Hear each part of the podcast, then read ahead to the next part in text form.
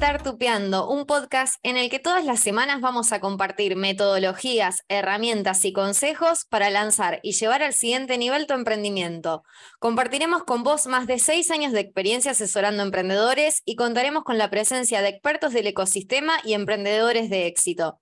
Si sos un entusiasta de los negocios innovadores, creaste una startup o soñás con hacerlo, este podcast es para vos. En el episodio de hoy vamos a estar conversando con Martín Cordasco, fundador y CEO de WeAgro, una solución AgTech de ingeniería orientada al servicio y control de las post cosechas. Permite controlar las condiciones del campo y de los granos en tiempo real y desde cualquier lugar respondiendo a las necesidades de los productores, acopiadores y agroindustria. Va a estar con nosotros compartiendo su experiencia y conocimientos, así que quédate para poder descubrir todo lo que tiene para compartirnos. Quien les habla, Memi Sorsini, y me acompañan Luisina Gala Golosetti y nuestro invitado del día de hoy, Martín. Bienvenidos, Luis, y bienvenido, Martín, a estar tupeando. Bueno, muchas gracias eh, por invitarme, así que bueno, estoy muy contento de poder participar. Bueno, un gusto. ¿Cómo anda? Hola Lu, ¿cómo va? De nuevo acá retomando en el podcast, Martín, te estuvimos escuchando en febrero en Pitch to Win. Ah, mira, no Te conocimos ahí, nosotros desde la fundación participamos en este evento, les contamos a quienes nos están escuchando que todos los jueves, cinco y media de la tarde, se realiza este evento desde Incutex, donde cada emprendedor puede presentar su startup desde la fundación estuvimos presentando emprendedores y ahí te estuvimos escuchando, te conocimos un poco de qué se trataba y la verdad un gusto tenerte en el episodio de hoy para que nos cuentes de qué se trata todo esto, que es de tu emprendimiento, que es WeAgro. Queremos saber, eh, para toda la audiencia que nos está escuchando, que probablemente hay emprendedores nuevos y que no saben de qué estamos hablando cuando hablamos de Acte, cuando te presentamos que dijimos eso. Así que nos gustaría un poco que nos cuentes ¿Qué es WeAgro y qué problemas soluciona? Mira, justo eh, estamos cerca de una fecha que, la ONU, eh, ahora el 29 de, todos los 29 de septiembre se conmemora eh, el problema que vamos a, resolver, digamos, le, está dando visibilidad, que es la pérdida y desperdicio de alimentos. Es el Día Mundial para recordar la gran problemática muy poco difundida, que es la pérdida y desperdicio de alimentos, porque para los que no saben, me aprovecho un minutito para explicarlo, un tercio de todos los alimentos que se producen a nivel mundial van a la basura. Esto es decir, que alimento para 2.000 millones de personas todos los años se tiran. Ya tenemos el alimento para alimentar a las personas que van a nacer en 2050 y, el ser humano lo tira. Y uno dirá, bueno, no pasa nada, está bien, eh, el tema del hambre, pero no, también tiene, además de de este impacto social que tiene, tiene un impacto ambiental enorme, porque la huella de carbono de esa pérdida, digamos, todo el, combustible que se utilizó para producir este alimento, transportarlo, los fertilizantes, etc., es el 8% de los gases de efecto invernadero son producidos por esta pérdida de desperdicio, el 30% de todo el territorio cultivable se tira a la basura y el 21% del agua también se desperdicia. Entonces, el impacto ambiental es enorme y además si hay que producir más, eh, no podemos eh, mejorar la productividad exponencialmente como aumenta la población y hay que deforestar. Entonces, digamos, ya tenemos el alimento, hay que cuidarlo. Y en esa línea, perdón que me tomé el atrevimiento en explicar este problema, porque hay que difundirlo, no está muy difundido, por eso los 29 de septiembre son tan importantes. Eh, nosotros dijimos algo tenemos que hacer y nosotros venimos del palo de la tecnología, eh, somos ingenieros en telecomunicaciones, ingenieros electrónicos, dijimos, tiene que haber alguna forma de resolverlo. Y sí, la, forma de, resolverlo es digitalizando los alimentos a nivel mundial, crear una plataforma de digitalización de alimentos a nivel mundial. ¿Y qué es el post cosecha, digamos? Es desde que sale, saca de la planta del alimento hasta que llega a tu casa a, a, comerlo, digamos. Se divide eh, así, digamos, ese es el post cosecha. Una vez que sale el alimento de la planta, ya es, todo el proceso de post cosecha. Eh, nosotros empezamos a digitalizar lo que creemos que es como el, petróleo de todos los alimentos, que son los granos, que se usan, los granos uno piensa que se usan para comer, ¿no? pero se usan para hacer eh, aceites, harinas, alimentar a las vacas, alimentar a los chanchos, es como si fuera un, yo le digo el petróleo de los alimentos, entonces empezamos por ahí. Eh, y comenzamos en Argentina, porque obviamente Cuidagro fue fundada en Argentina, y por donde más se almacenan los, granos, o, casi el 50% de la producción de Argentina se almacena en silobolsas, que muchas veces uno lo ve en las noticias, que los cortan tan eh, a, veces politizado el tema de los silobolsas, pero bueno, es una celulación que no es que fue inventada en Argentina, sino que los silobolsas ya existían para las pasturas, pero eh, Argentina lo adaptó a los granos por, un tema, por varios temas logísticos, etc. Y empezamos a digitalizar esos granos. ¿A qué llamamos digitalizar? Crear dispositivos, son tres pasos en el proceso de digitalización. Primero nosotros diseñamos unos dispositivos que no existen a nivel mundial, entonces los tuvimos que crear nosotros. Esos dispositivos tienen que tener tres características, tres premisas que se van a repetir en todo el proceso de digitalización de cualquier alimento de Buiagro. La autoinstalabilidad, la conectividad global, por eso nos conectamos a nanosatélites, y eh, ser autosuficientes en la parte energética. ¿Por qué? Porque los alimentos están en lugares extremos, totalmente remotos, entonces no hay conectividad, no hay energía, y mandar a un técnico especializado a instalar sería económicamente inviable. Entonces, esas tres premisas nos permitieron durante la pandemia poder seguir vendiendo, digamos. Mandamos eh, sensores al Mato Grosso sin ningún tipo de impedimentos. Una vez que esos, datos llegan a, Internet, son datos, temperatura, humedad, dióxido de carbono. el dato en sí no tiene ningún valor. Hay que transformarlo en información. Esa información le damos valor al presente, pasado y futuro. El presente porque en tiempo real uno puede saber cómo está el alimento y evitar posibles deterioros. En el futuro, con un analytics, eh, para saber qué riesgo estoy asumiendo de almacenar este alimento por X cantidad de tiempo. Y el pasado en la blockchain. Porque no solo el productor puede vender el alimento, sino puede vender la trazabilidad de su alimento, puede vender la información de su alimento, eh, del alimento que produjo. ¿no? Eh, y una tercera pata que también es importantísima es, nosotros tenemos una plataforma, tanto en el celular, en la web, eh, y también tenemos un chatbot en Telegram, pero somos muy abiertos. Si algún productor lo quiere ver en su propia plataforma, el dato, la información es del productor. Lo quiera ver donde lo quiera ver, nosotros se lo vamos a mostrar. Muchas veces empresas como Cargill dicen, mandámelo a la India, se lo mandamos a la India el dato, eh, otros dicen solamente quiero un reporte, otros tengo un sistema RP mío propio, lo quiero ver ahí.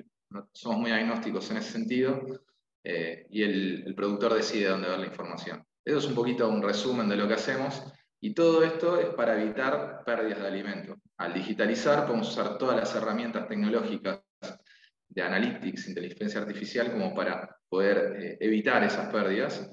Y después vimos que había un mercado que alrededor del alimento eh, podíamos bajar sus costos operativos. Por ejemplo, si un productor se quiere financiar, al el alimento estar digitalizado, saber dónde está, en qué condiciones está, eh, puede tener un, financiamiento poniendo respaldo de grano sin necesidad que nadie vaya a verificar que existe ese alimento y en qué condiciones está. Lo mismo un seguro, lo mismo poder venderlo en forma virtual, lo mismo tokenizarlo. Entonces, una vez digitalizado, eh, el ecosistema, eh, siempre y cuando el productor eh, quiera compartir esa información, puede bajar sus costos operativos, además de proteger al alimento, que es el leitmotiv de Viagra. Excelente, una, una super propuesta de valor para, para una cadena de valor tan importante para la Argentina. Pero mencionaste un montón de clientes muy disímiles, porque hablar de Cargill y hablar del productor estamos hablando de, digamos, distintos eslabones eh, de la misma cadena. ¿Puedes contarnos entonces cuáles son los distintos clientes y cuál es la propuesta de valor para cada uno de esos clientes?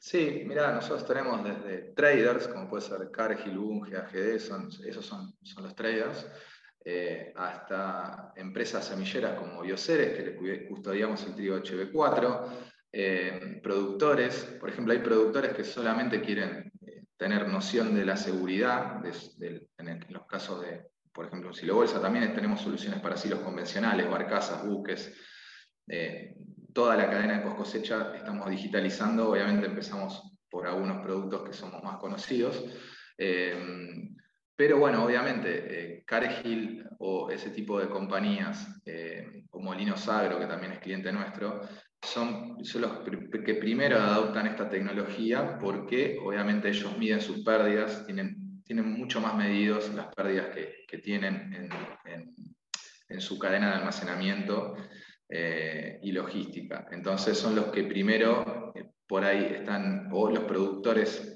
o grandes productores como LIAG o algunas empresas bastante grandes, son los primeros que adoptan esta tecnología y los productores después lo van siguiendo, ¿no? Eh, nosotros igualmente eh, queremos masificar esta tecnología, hacerla cada vez más económica. Hace, este año eh, fuimos, digamos, ganamos un concurso y fuimos al ICA, el Instituto Iberoamericano de Agricultura en Costa Rica. Y bueno, una de las grandes preocupaciones del ICA era justamente esto, digamos, que la tecnología nos genera una brecha entre empresas cada vez más grandes, más concentradas y los productores más chiquitos. Entonces, en esa línea, nosotros cómo vamos a, nosotros quedamos como embajadores digitales del ICA eh, para bregar por eso, ¿no? Entonces, ¿cómo hacemos que este producto sea masivo? Primero, para evitar las pérdidas y que tenga un impacto a nivel global, eh, nosotros estuvimos a punto de vender a, países tan remotos como Ucrania y Rusia. Lamentablemente, bueno, por la situación consultural no pudimos, pero en Rumania estamos por exportar ahora, Sudáfrica, a varios países del mundo. Es un problema global. Entonces, para llegar rápidamente a todos los, a todos los lugares del mundo y que cualquier productor, hasta incluso el más chico, pueda acceder a la tecnología, eh, estamos miniaturizando estos dispositivos y hacerlos cada vez más accesibles y que, el precio sea irrisorio. Entonces, eh, no, eh, que tenga los alimentos digitalizados o no, no va a ser un tema de costos. Eh, y por eso estamos en la Fundación Argentina de Nanotecnología, justamente alineados con eso, reducir los costos. Para reducir los costos tenemos que miniaturizar nuestros dispositivos, crear nuestros propios dispositivos eh, y tenemos el apoyo, no sé si la conocen a la Fundación Argentina de Nanotecnología, las invito un día que vengan a ver. Eh, es un clúster tecnológico, científico-tecnológico, eh, que mitad del Ministerio de Ciencia y Tecnología y mitad de capital privado, que no cualquier compañía puede estar ahí. Hay que, por suerte fuimos, el último lugar que quedaba fuimos seleccionados nosotros y tenemos todo el apoyo de tanto maquinarias que valen, por ejemplo, 600 mil dólares y que nosotros usamos para empezar a probar estos circuitos miniatura eh, que estamos desarrollando, hasta el soporte técnico que nos da la fundación, eh, nos permite llegar a este objetivo, ¿no? de masificar esta tecnología, hacerla muy barata para que cualquier silo, camión, buque, barcaza eh, o silo bolsa, que tienen los productores más que nada, eh, puedan ser digitalizados a un costo, costo irrisorio muy bajo. Igualmente ahora somos la, compañía a nivel mundial que tiene los, eh, los costos más, más bajos, porque estamos bregando por eso, escalando, y queremos que, la tecnología sea utilizada a nivel mundial por cualquier eh, productor, ¿no? Bien, y entonces la propuesta de valor no difiere tanto entre el productor Em, y, las empresas grandes, sino que es más bien una cuestión de, volumen. De Exacto. Me gustaría, nos gustaría en este episodio un poco profundizar sobre cómo fue el proceso de poder venderle a estas, a estas grandes empresas, porque justamente hacer, aunque todo el modelo es B2B, porque el productor se considera un business, ni hablar, la realidad es que ahí tenés estos distintos tamaños de, clientes y que la llegada de ese cliente es muy distinta porque el productor puede ser una decisión mucho más individual o personal de una empresa unipersonal o familiar con un par de integrantes, mientras que del otro lado tenés eh, estrictamente multinacionales a las cuales ingresar y, quienes te van a confiar una, em, una gran cantidad de esos productos, los cuales alcanzan una enorme cantidad de dinero. Entonces, pasar a tener esa, confianza en ustedes no debe haber sido fácil. ¿Nos podrías contar cómo, cómo ustedes encaran el proceso de, mm, de, la venta a este tipo de, clientes que son grandes, son multinacionales? O sea, a diferencia de... Hablaste una palabra muy importante que es confianza. Eh, los productores, eh, como decís vos, es mucho más sencillo. Si al productor le gustó la solución, eh, listo, ni siquiera te, transfiere, ni si la orden de compra, nada, te, transfiere directamente, envíame los dispositivos y listo, es mucho más sencillo, la venta es más rápida. las empresas multinacionales llevan periodos, muchas veces de cuatro, cinco, seis meses, hasta que se realiza una venta. Por ahí los volúmenes de dinero son mayor, pero digamos, el tiempo del periodo hasta que se concrete una venta puede ser seis meses. Eh, lo que sí te abre una puerta, por ejemplo, nosotros tenemos empresas como Control Union también, que es una multinacional, que empezamos a hacer un proyecto con barcazas que venían de Paraguay hasta, hasta, Argentina, que estaba involucrado Cargill y a, raíz de ese proyecto Cargill nos, eh, nos empezó a comprar la solución de silo bolsas para Argentina y, Brasil. Eh, después nos llamó para otros proyectos de otro tipo de almacenaje en otros lugares del mundo. Eh, y lo mismo Control Union. Pero toda esa confianza, desde que nos conocimos, ahora han pasado tres años, hasta que empezamos, las primeras ventas, pero después es como que te tienen en la lista. mira, tengo un problema de tecnología. che, estos muchachos de Guiagro, y bueno, y te llaman. Entonces, es como que te tienen en la lista, pero sí, hasta que llegas a la persona que toma la decisión, es todo un proceso más, que es lógico, ¿no? A medida que las empresas son más grandes, necesitan tener esa estructura eh, para ir empezando a, tomar decisiones de comprar o no comprar tecnología. Eh, necesitan tener ese tipo de estructura, eh, lo más lógico del mundo. Pero son procesos largos, no hay que frustrarse. A un emprendedor siempre igual los emprendedores tenemos siempre problemas por todos lados, lo que ven en LinkedIn, en las redes sociales es eh, la punta del iceberg, eh, pero siempre hay, todos los días tenés problemas y, más en Argentina que, eh, emprender en Argentina es, es distinto al resto del mundo para decir alguna cosa, un poquitito más difícil, pero, bueno, hay que, sí, son, son procesos mucho más largos, es un tema de tiempos, de confianza, a veces que muchas veces cambian las personas. Y, en un productor es raro que cambie el dueño.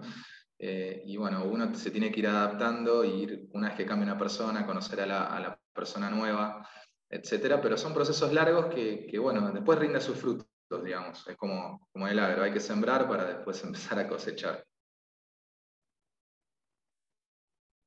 Y justamente aprovechando esta metáfora que acabaste de decir, ¿cómo sembrás? ¿Cómo llegás a ese primer contacto con la empresa a partir del cual obviamente vas a tener que generar eh, confianza, como dijiste, es proceso clave, pero ¿cómo se llega? Porque no son pocos los, los clientes grandes los que han llegado. Sí, no, eh, la verdad que em, te soy sincero, al principio em, fuimos a exposiciones eh, del agro, empezamos a ser conocidos en el mundo del agro, eh, de ir a exposiciones, a hablar con uno, hablar con otro. Fue un poco boca en boca, redes sociales eh, que, que, vieron había una tecnología y fuimos haciendo contactos. Y fue increíble porque llegamos a empresas muy grandes de esa forma, incluso a través de eventos o a través de redes sociales. No nos propusimos ir a buscarlo. Bueno, Ahora este año sí, ya tenemos un responsable eh, comercial que, es conocido en el mundo del agro, trabajó muchos años en Fortabat y conoce a, muchas compañías grandes y fue él el que empezó a, a abrirnos más las puertas y ir a buscar a estos clientes grandes. Pero al principio es como que, como era una tecnología novedosa, nos venían a, a buscar. Nosotros publicábamos en redes sociales, tampoco de la mejor forma porque no era nuestra expertise, ahora lo profesionalizamos. Una vez que llegan los fondos, uno va profesionalizando cada una de las áreas que generalmente si la hacen uno o dos founders o tres founders y después se va a ir profesionalizando y, vas viendo los resultados, ¿no? Eh, pero la verdad que fue de ir a, no sé, a eventos, eh, muchos eventos que fuimos que eran de nicho, del agro, y empezar a hablar, empezar a hablar con gente, una persona, ah, mira, le puede interesar a, esta persona, y después por ahí hablabas y, era un, responsable de Cargill, o era alguien de Bunge, o era alguien de AGD, eh, digamos, no sé si pasa solo esto en el mundo del agro, eh, o pasa en otros lados, ¿no? Pero es como un sector más, más chico, todos se conocen, eh, y te vas haciendo un poco el boca en boca, de a poquito, eh, si haces las cosas bien, ¿no? Eh, y todo lo que ganaste por ahí, en 10 años hiciste algo mal, enseguida eso viaja mucho más rápido, ¿no? Como siempre, pero, eh, nada, no sé si es algo particular al sector del agro, pero de ir a eventos, la verdad que no, nos propusimos decir, bueno, vamos a atacar a estos, eh, nos preocupamos más para que, porque el producto funcione, por, porque era nuestra expertise de ingeniero, queríamos que funcione en todos los lugares y no tanto en buscar clientes al principio. Y nos fueron llegando. Ahora sí, obviamente ya tenemos a alguien que se dedica a buscar clientes, que tiene la parte más comercial eh, y bueno, nada, eso. ¿Y cuáles son los principales desafíos que, experimenta trabajar con este tipo de clientes? Porque como no es lo mismo poder obtenerlos como clientes, también debe tener otros desafíos, porque además tengo entendido que haber em, generado un primer acuerdo grande con ellos también fue un, gran antes y después en la empresa, eh, porque pasaron de golpe a tener que eh, a facturar 60 mil dólares por un solo pedido de un día para el otro. Sí. Em, y eso debe generar un montón de desafíos en la empresa.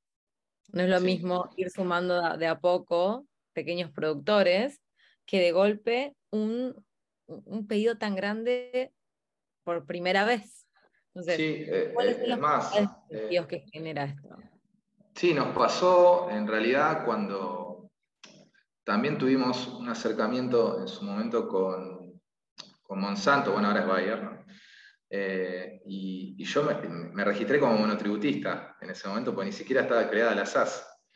Eh, después cuando nos llegó la primera orden, la de 60.000, eh, fue una posterior, pero las primeras órdenes fueron dos de 40.000, dos de 20.000, digo. Una, la, primera, la primera orden fue una exportación a Brasil, la segunda orden era una de acá, que eran dos de 20.000, de tener nada a tener 40.000 dólares. y sí, es un desafío, y una responsabilidad muy grande porque, digamos, uno trata de hacer todo para cumplir con los plazos. Y en el momento que llegó la orden de compra, por ejemplo, de Brasil, eh, nos, cayó el, primer, el corralito, el, eh, no el corralito, el cepo, perdón, perdón que ya me confundí de época, pero nos cayó un cepo en las... las fechas. Claro, el 2019 nos cayó el primer, uno de los cepos, que hay tantos que ya uno se olvida, pero el primer cepo y bueno, tuvimos que registrarnos como importadores, exportadores, tuvimos que hacer un montón de, de cosas que creo que se escapa al podcast para poder cumplir con, con, la fecha que le hemos prometido a Cargill, porque no le podía decir, no, mira, por un tema de Argentina no te voy a poder cumplir con la entrega. Y ahí está el emprendedor. El emprendedor no le pones una piedra y te salta y, cumple como sea con la orden de, de, este cliente. Incluso si es un cliente chico. Eh, cada cliente eh, para el emprendedor es todo, hay que cumplir con las fechas como sea. Y eso es lo que tiene la versatilidad de, en, el momento que uno crea una compañía, de ser tan poco, que te permite una flexibilidad de tomar decisiones muy rápidamente eh, y el objetivo lo tenés bien claro y lo que hay que hacer. Entonces, digamos, empezás a hacer cualquier cosa como para cumplir con el cliente, ¿no? Em, y bueno, eh, nada, también después nos agarró también la pandemia, porque fue fin del 2019. Yo me quedé con todos los equipamientos. En mi casa tuve que producir yo solo. Digamos, eh, eh, fueron un montón de cosas, pero le cumplimos a los clientes. Y eso para mí es, es lo que es la confianza. Ahí nos ganamos un voto de confianza con el cliente. Y el desafío con estos clientes grandes muchas veces es, bueno, prueba la tecnología, les gustó, y cómo lo escalás, porque por ahí el que hizo esa prueba no es el que decide escalar la solución. Entonces, hasta que llegas a la persona que escala la solución, es un tema. Entonces, ahora ya aprendimos, digamos, bueno, está bien, tenemos un cliente que uno cuando recién arranca ve estos clientes monstruos y, y decís, listo, voy y lo hago. Pero ahora decís, bueno, está perfecto, yo puedo hacer esto. Y el escalamiento lo vamos a hacer y entonces tomás un poco más de recaudos. Porque si no, invertís mucha energía, muchas veces la prueba de concepto al principio, que uno es más novato, eh, les calculas mal. No sé si perdés plata, pero salís hecho, ganás muy poco. Después te vas llamando un poquito más. Eh, pero el, gran desafío en estas empresas es escalarlo a nivel mundial, ya que tiene una infraestructura, y cuáles son los próximos pasos. Nunca perder de vista el escalamiento de la solución. Y eso es lo que, nada, es lo que estamos aprendiendo, porque siempre uno va aprendiendo eh, actualmente, ¿no? De que no se quede una prueba de concepto sino que escale a, y bueno, en etapas, ¿no? Primero Argentina, Brasil, Sudamérica y el resto del mundo.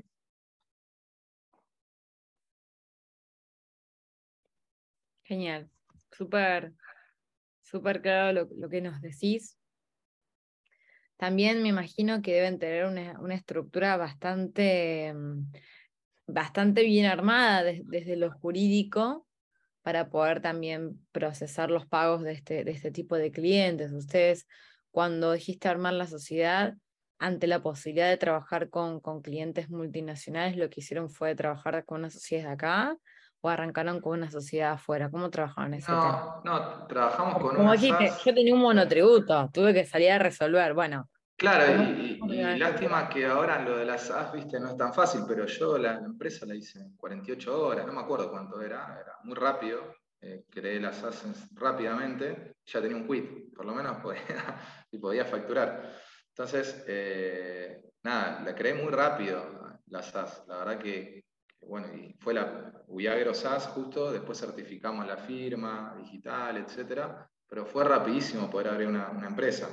Ahora está un poco más difícil, no sé cómo estará el tema de la SAS, pero bueno, Uruguay eh, también eh, copió esta idea y bueno, nosotros también ahora, a partir de este año, tenemos una, sociedad también en Uruguay.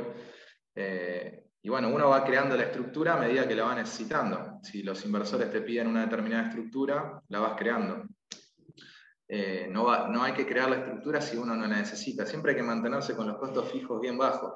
Por eso cuando me llegó lo de, lo de, Monsanto y no tenía nada, y bueno, digo, no hay molestia que, que, me, haga me ingrese como monotributista y me ingresé como monotributista.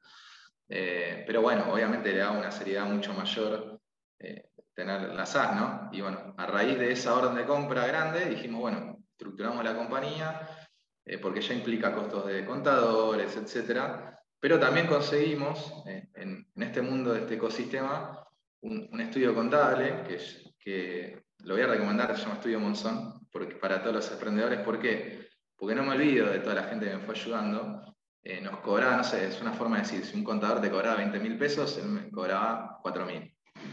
Me dijo, esto va a crecer, yo a medida que vos vayas creciendo, aparte los contadores te ven los números, no mentir, eh, te voy a ir cobrando cada vez más. Y aparte que los servicios te estoy dando. Y dicho y hecho, hasta el día de hoy, eh, es más, yo le voy llevando clientes, porque es así, eh, no, no podíamos pagar, digamos, a nosotros los costos fijos, digamos, podés, pero hay que tratar de mantenerlo lo más bajo posible, porque nosotros hacíamos bootstrapping, digamos, en ese momento, como no, teníamos fondos de inversión, eh, tampoco éramos los founders de familias adineradas que pudiéramos solventarnos, entonces teníamos el emprendimiento, laburamos relación de dependencia afuera hasta que haces ese, quiebre que te vas y te tiras a la pileta. Eh, hacíamos bootstrapping, digamos, lo poco que ingresaba lo usábamos para pagar el sueldo del que salió primero, que fui yo, algo, un sueldo mucho menor de relación de dependencia, eh, y bueno, y tenés que estar del break-even para arriba, digamos. Yo digo así, pero bueno, eso es, esa es otra de las cosas de las startups, ¿no? Se empiezan a hablar como los ventures, los VCs o los fondos de inversión que te hablan la mitad en inglés, abreviado, que es un idioma, digamos. Es decir, no perder plata, ir ganando plata y no, no perder plata, no ir del cero para abajo, no estar en pérdida. Eso es ir arriba del break-even. Entonces, nos acostumbramos así, pero vimos que en algún momento necesitaba escalar Viagro y ahí decidimos tomar unos, fondos, tomar los fondos y bueno, ahí empezamos a, de nuevo dejar de estar en break-even por contratar gente, pero eh, nada, eh, esa es un poquito la historia y no me perdí, me perdí, me fui por las ramas un poco, perdón. No, no pasa nada, inclusive voy a tomar esto que acabaste de decir, porque ustedes estuvieron bootstrapeando y esta primera orden de compra fue clave en este proceso, pero eh, como dijiste, en un momento dijeron, tenemos, que, tenemos que crecer y acá necesitamos mayor inversión. Bien. Em, y también haber podido bootstrapear y llegar a ese punto de equilibrio les permitió estar en otra situación al momento de levantar capital. Y sí, sí, porque, digamos, todo, digamos, un tema de los venture capital es una decisión que tienen que tomar los founders. Siempre yo les comento a las startups que están eh, Primero, ver si cumplir los requisitos. tienes un mercado gigantesco, tiene que ser escalable, a nivel mundial, etcétera, etcétera. Eh, y, después, si los founders están, eh, van a querer ir por ese camino, porque ese camino es ir, a buscar fondos, diluirse, digamos, diluirse es perder acciones. La compañía cada vez eh, vas a tener menos porcentaje accionario porque te vas a ir diluyendo de ronda en ronda. y, o quedarse como una pyme, que no lo veo mal, una pyme o mediana empresa, que uno, los procesos son más lentos cuando viene un venture capital es como que se acelera todo.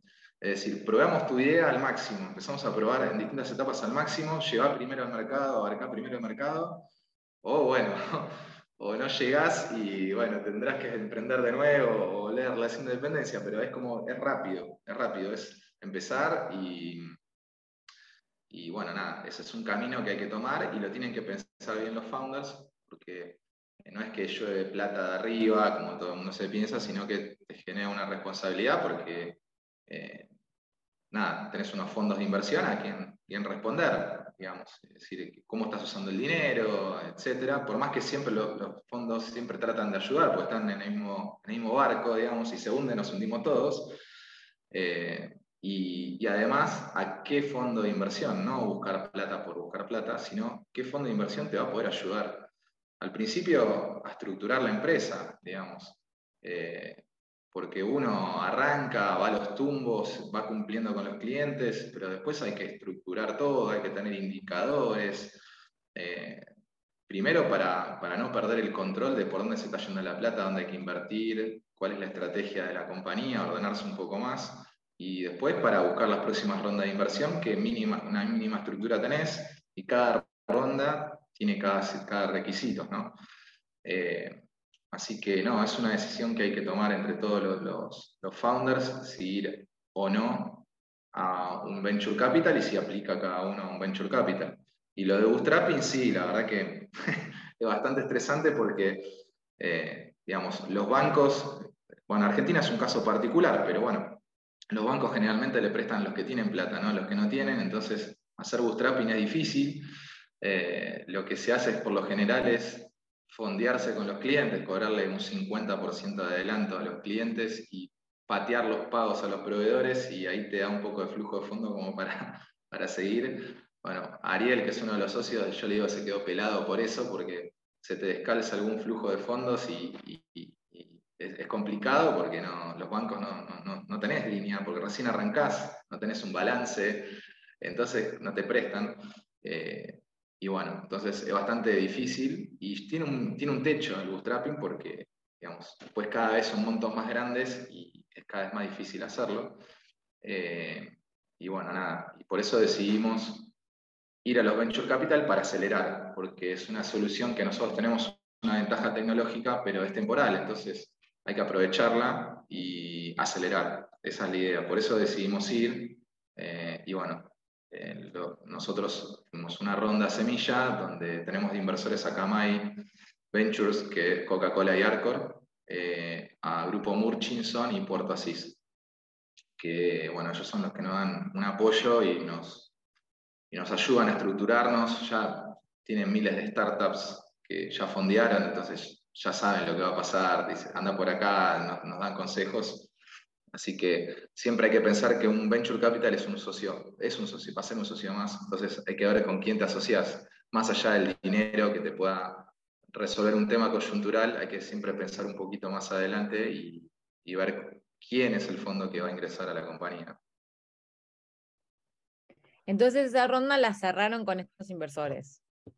Mira, nosotros hicimos una, una, ronda y todavía nos queda un ticket, no lo pudimos cerrar porque eh, nos cayó el tema de eh, la recesión mundial, la inflación, el aumento de las reservas de, Estados Unidos. Parece que eso no influye, pero sí.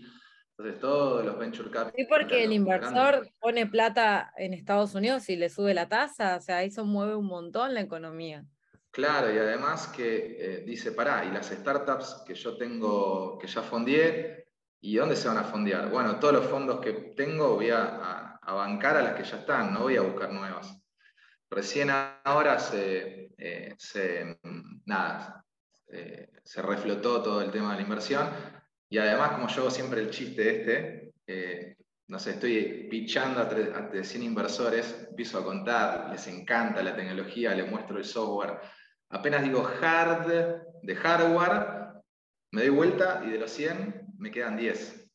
Hardware es, es ahuyente inversores. Después digo, no, porque en Argentina me doy vuelta y me quedan 3. Entonces a esos 3 tengo que convencer. Entonces es algo particular lo que tenemos nosotros porque hacemos una solución desde el hardware hasta blockchain, toda esa, la otra parte de software también la hacemos pero bueno, es algo particular. Entiendo los, los, fondos que no quieran invertir en Argentina y en hardware, pues implica un riesgo mayor, pero a la larga, si uno, el emprendimiento, tiene un producto y servicio, es mucho mejor que tenga solo un servicio, porque, bueno, nada, un software es más rápidamente, eh, digamos, no sé si ustedes antes tenían otras aplicaciones de, de mensajería, enseguida puede reemplazarse un software con otro, cuando una empresa tiene hardware y software es mucho más difícil porque tiene que en cambiar el producto y es, mucho más complejo, ¿no? Eh, si empiezan a ver todas las redes sociales que fueron cambiando o todos los sistemas de mensajerías eh, que fueron cambiando, se van a, no sé, no, se van a olvidar de los, de los anteriores. Eh, pero bueno, nada, eso es lo que nos pasa. Además de, de la situación mundial, esas dos particularidades que tenemos de, de estar en Argentina y de tener hardware, ¿no? Bárbaro. Entonces, volviendo al tema de, la inversión, esta es una pregunta que hago solo porque lo, lo han contado en otros lados, porque ¿viste? hablar de plata es, raro. Pero ¿de cuánto, ¿de cuánto fue la ronda? O sea, ¿cuál, la ronda. Y que cómo definieron también la evaluación y eh, ¿Cómo fue la evaluación, el tamaño del ticket, de tipo de decisiones? Bueno, eh, la ronda es de un millón de dólares. Eh, para una serie semilla es una ronda bastante, bastante grande, digamos. Eh, y cerramos el 70% de la ronda.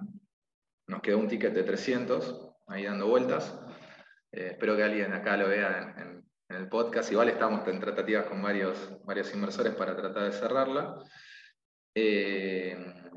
Y bueno, definir, primero, bueno, hay que definir muchas cosas con los fondos. Tenés que encontrar el lead investor, el primero es que, el que define todo para el resto de, la ronda. El que lidera la ronda es el que va a definir todos los requisitos para el, para el resto, de qué instrumento financiero se va a utilizar, dónde van a ir los fondos, en qué moneda, eh, y la evaluación. La evaluación de la compañía es, es el kit de la cuestión. Eh, nosotros teníamos una determinada evaluación, eh, hay distintas formas de evaluar. Eh, a nosotros nos evaluó Kamai con un software que se llama Equidam, no sé si algunos lo conocen, hay un software que se llama Equidam que tiene siete algoritmos distintos. y bueno, remarco nuevamente, perdón, me encanta Argentina, pero cuando ponía el país me bajaba la evaluación, me mataba pero trataron de sacar esos algoritmos que tenían en cuenta porque ellos invierten acá en Argentina y vieron el potencial, los, tickets que venían facturando haciendo bootstrapping, eh, para decir un número, más de 100 mil dólares seguro, para no decir exacto, pero más de 100 mil. Eh, teníamos un proyecto muy grande que, bueno, eh, este año ya está en la prueba de concepto en Mato Grosso, en Brasil. Eh, y que ojalá Dios quiera escale, no puedo hablar mucho porque firmé unos, un par de NDAs con ese, proyecto, eh, y con un mail que nos llegó de que ya nos autorizaban ese proyecto, ya eh, no teníamos la orden de compra, pero era un proyecto bastante grande, sumó a que la evaluación que era un poquito menor aumente un poquito más y se va negociando, ¿no?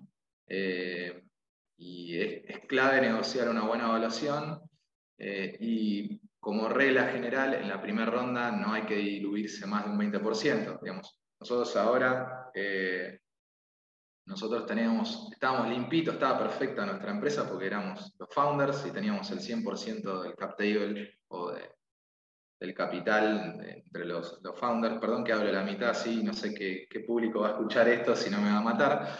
Em, no, está bien, ya nuestro público ya está acostumbrado. A bueno, está, está, bueno, porque muchas veces hablas a gente que no es de startup y te empieza a preguntar, me pasaba a mí cuando yo no era del mundillo de las startups. Y bueno, estaba todo ordenado, no teníamos inversores ángeles, porque muchas veces entran a una, serie de semillas y tienen 20 inversores ángeles con 0,1%, 2%, 1%, y es un lío. Eh, en este caso fue bastante sencillo, hasta un 20% de, más o menos de la compañía, un poco menos, bueno, para no decir tantos números tan precisos, pero no hay que licuarse más de un 20%.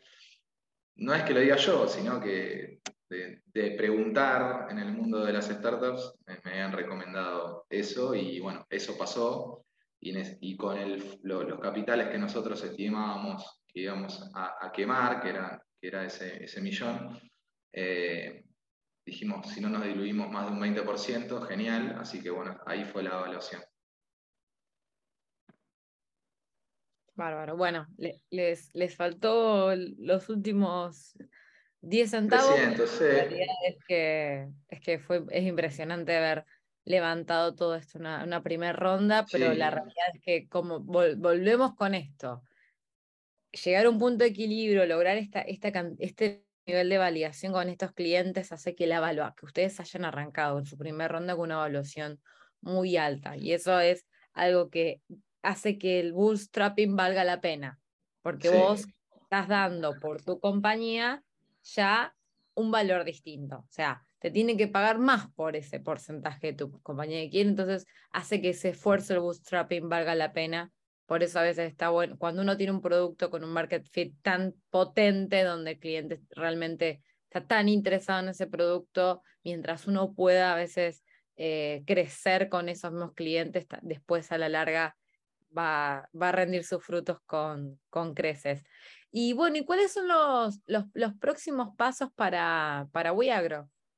Y mirá, los próximos pasos es, eh, nosotros por ejemplo, lo mismo nos pasó con, que te comentaba, que fuimos a eventos y los clientes nos fueron llegando a través de redes sociales, los de Argentina, y lo mismo nos pasó con, con el resto del mundo, ¿no? Eh, nos llegó un cliente de Rumania, hace poquito nos vino a visitar, que quiere desplegar todo en Europa del Este, está un poco conflictiva la zona, pero se, sigue produciendo incluso en Ucrania.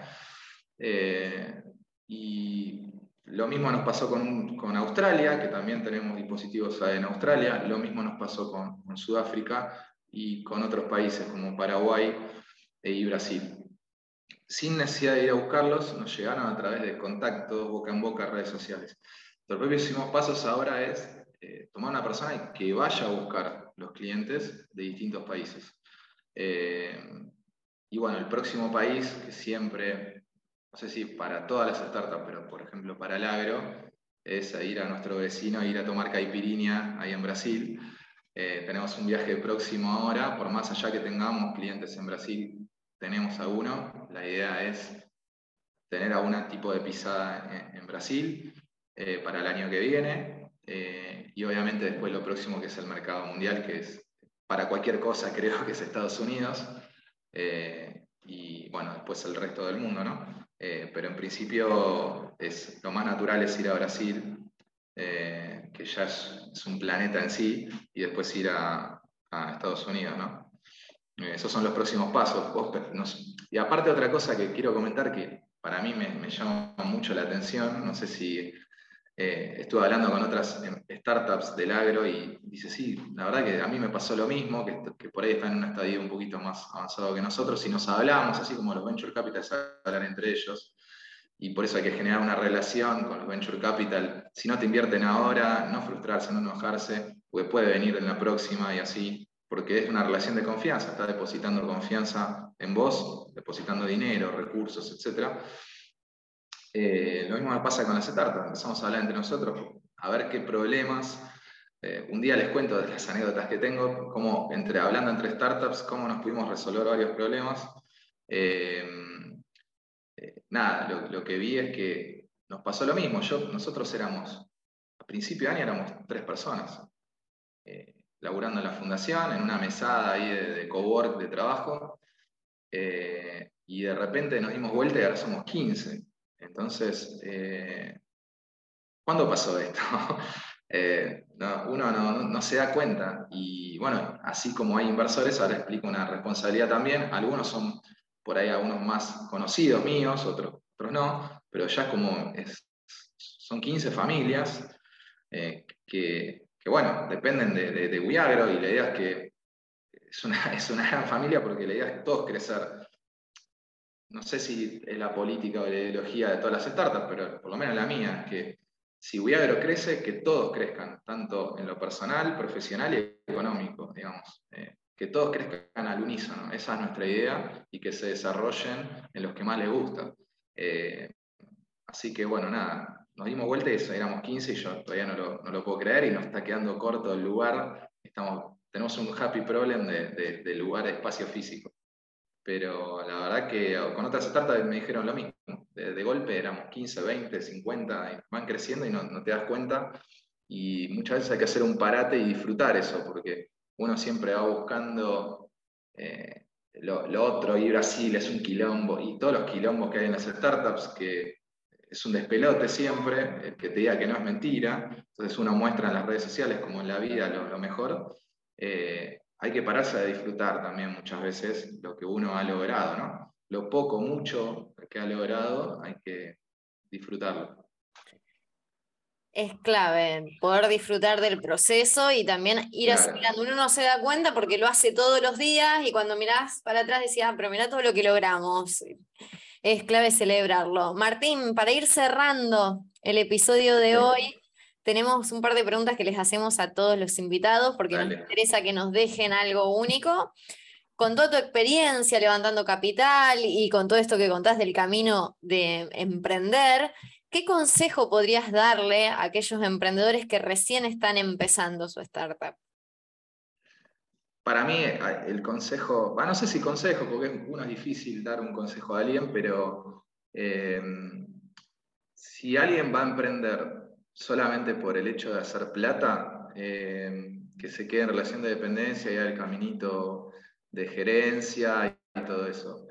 La única forma de emprender y que te vaya bien es que te apasione lo que haces, porque mm, es un camino durísimo y si no, la única cosa que te va a hacer avanzar, seguir y seguir y seguir, porque muchas veces decís, bueno, bajo los brazos, ya está, es un quilombo, es un despelote, es la pasión de lo que haces.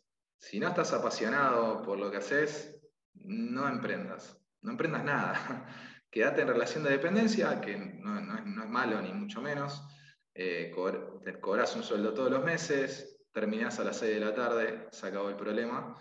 Eh, pero si querés emprender, eh, no lo hagas por la plata porque nada, creo yo que te puede ir mal. digamos, digamos, obviamente tiene que haber un beneficio económico para, tener un buen pasar, pero que no sea lo, único, tienes, tenés que tener pasión por lo que vas a hacer y, y cambiar algo en el mundo, digamos, si no, es muy difícil. Excelente. Gracias por tu consejo. Sí, es clave porque emprender tiene un montón de desafíos diarios y necesitas prepararte emocionalmente para, para, subirte esta montaña rusa. Y para eso también le pedimos a cada uno de los invitados que nos recomiende algún libro. ¿Cuál podrías recomendarnos vos para quienes nos están escuchando? Que te haya, ayudado. No sé si sos de leer o no. Eh. Sí, eh, hay, un libro, pero no me acuerdo, eh, creo mm. que es Mayer, de, la parte de emprendedores. Em, no me acuerdo el título ahora. Bueno, se los debo, porque e, ese es el libro que quería recomendar de, emprendedurismo. Después, si se los hago, no me acuerdo ahora exactamente el nombre, mm. pero lean mucho sobre la parte de emprendedora. Ahora no me acuerdo si es de, Mayer, no me acuerdo bien el, libro, cómo se llamaba. Eh, pero hay que leer mucho para, por, lo que vos dijiste, ¿no? Eh, porque uno se siente, y emprender acompañado, emprender solo es muy difícil. Eh, porque es un camino duro y muchas veces ver experiencias de otras personas que les pasó algo similar y te va contando lo que le va pasando, te hace decir, bueno, no, no es que me pasa a mí, sino que les pasa a todo el mundo, todo esto es normal. Eh, y les debo el nombre del libro, mil disculpas. No, no hay problema, después nos lo pasás y después lo publicamos en las redes sociales, no hay problema. Eh, sí, emprender en equipo es clave porque mm, te ayuda a apoyarte en alguien y además la única forma de crecer y realmente crear una empresa global, escalable, es en equipo. Así que, excelente. Bueno, Martín, muchísimas gracias por todo lo que nos compartiste. Con Gracias a ustedes. Y bueno, espero que les sirva a algún emprendedor o a alguien le quede algo de toda esta charla. Y bueno, eh, abierto, si me quieren contactar a alguien en las redes sociales, tengo LinkedIn nada más. Perfecto, entonces en LinkedIn eh, Martín Cordasco. Exacto. Ahí te pueden encontrar, eh, sí. Sí, muchas veces me, han contactado pidiendo algún que otro consejo de algún fondo.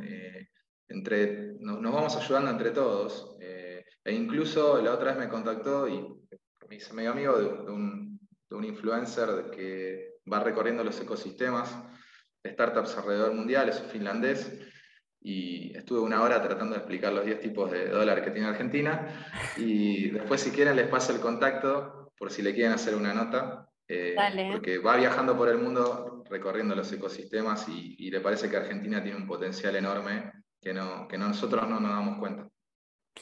Excelente, sin duda va a ser deporte, así que sí, esperamos el libro y esperamos esta información del contacto. Bueno, para los que nos están escuchando del otro lado, si estás buscando poner en acción tus ideas, validar tu MVP o ya tenés un emprendimiento tecnológico en marcha y necesitas financiamiento para escalar, este espacio lo pensamos para vos. En cada episodio de Startupeando te acercamos a los mejores especialistas y emprendedores del ecosistema para que te inspires, aprendas y de esta manera puedas acercarte a tus objetivos. Suscribiste a nuestro podcast y llega a tiempo a las oportunidades. Nos encuentran en www.fundacioniniciativa.org. También los invitamos en nuestra web a que se suscriban y recibirán un ebook. Si estás pensando en emprender, podés descargarte una guía práctica para que comiences tu emprendimiento tecnológico. Si desean dejarnos algunas consultas, dudas o temas que deseen escuchar, pueden hacerlo en nuestras redes sociales. Estamos en Instagram, Facebook y LinkedIn. Nos encuentran como Fundación Iniciativa. Y ahora sí, con todo esto nos despedimos. Chau Martín, chau Lu. Muchas gracias. Hasta la próxima. Un gusto. Chao, chau.